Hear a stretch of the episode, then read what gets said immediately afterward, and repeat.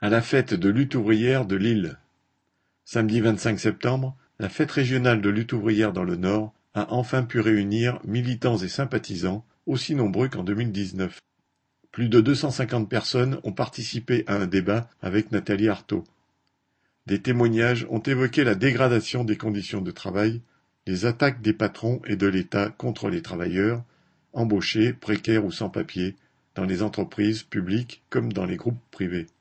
Plusieurs intervenants ont tenu à parler de la montée de l'extrême droite et comment elle s'exprime dans la vie de tous les jours, des divisions que cela sème entre les travailleurs, mais aussi leur fierté d'appartenir à un courant politique qui affirme Travailleurs de tous les pays, unissons-nous.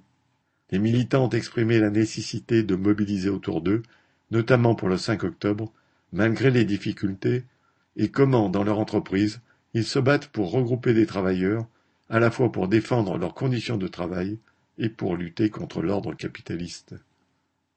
Correspondant Hello.